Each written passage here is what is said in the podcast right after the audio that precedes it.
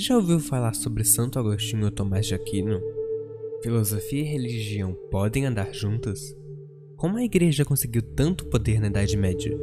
Como ela perdeu esse poder?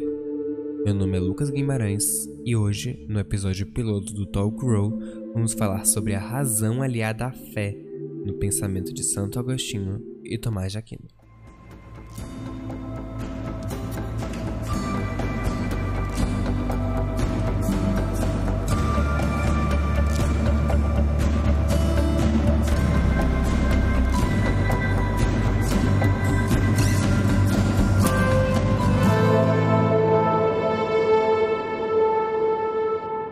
Bom dia, gente, tudo bem?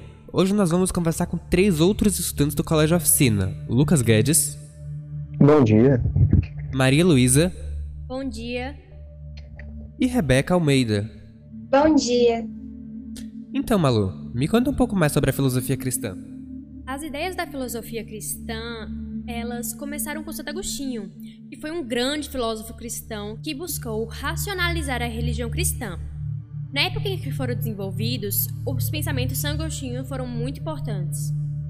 Então, algo interessante para falar sobre isso é que na religião cristã, no Império Romano, antigamente, né, no início do, Império Romano, os cristãos eram muito cansados após a, a, dita morte de Jesus Cristo. Só que depois de ser aprovado o Edito de Milão, é, Santo Agostinho ele conseguiu uma força muito grande, porque já não eram mais caçados a, os cristãos, já que o Edito de Milão tinha oficializado a religião cristã no período em que Santo Agostinho nasceu, que foi durante a crise do Império Romano. Um problema que decorreu com o tempo foram que as escritas sagradas foram se modificando de forma que as informações passadas foram se deteriorando por causa das pessoas que, intencional ou não intencionalmente, as aproximavam do interesse particular de cada um, perdendo a essência do que deveria ser dito. Com o engargo dado à religião cristã pelo Edito de Milão, Santo Agostinho teve todo o embasamento necessário para criar ditas verdades cristãs, fundamentos religiosos baseados na razão. Ô Rebeca, eu ouvi você e Guedes falando sobre o Edito de Milão, mas você poderia me explicar?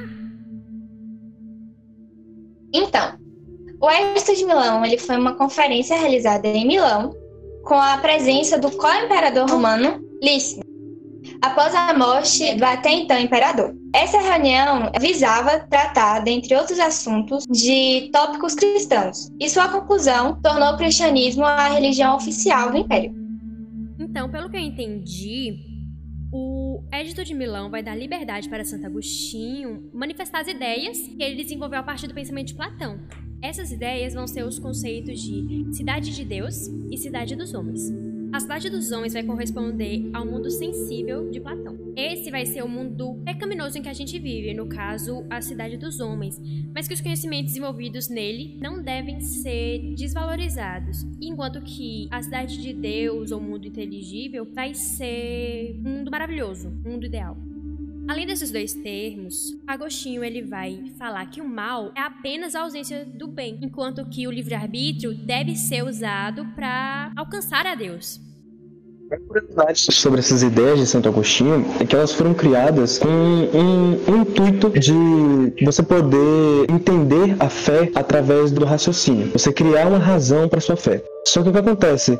Após a morte de Santo Agostinho, a igreja pegou algumas ideias principais, como por exemplo as citadas por Malu, como o mundo, o mundo sensível, né? no caso a cidade dos homens e a cidade de Deus, e elas, eles usaram isso ao seu favor, porque eles queriam fazer com que eles controlassem a ideologia das pessoas, sabe? Então, com essas ideias de Santo Agostinho usadas pela igreja, depois da morte dele, a igreja conseguiu se tornar a instituição mais poderosa da época.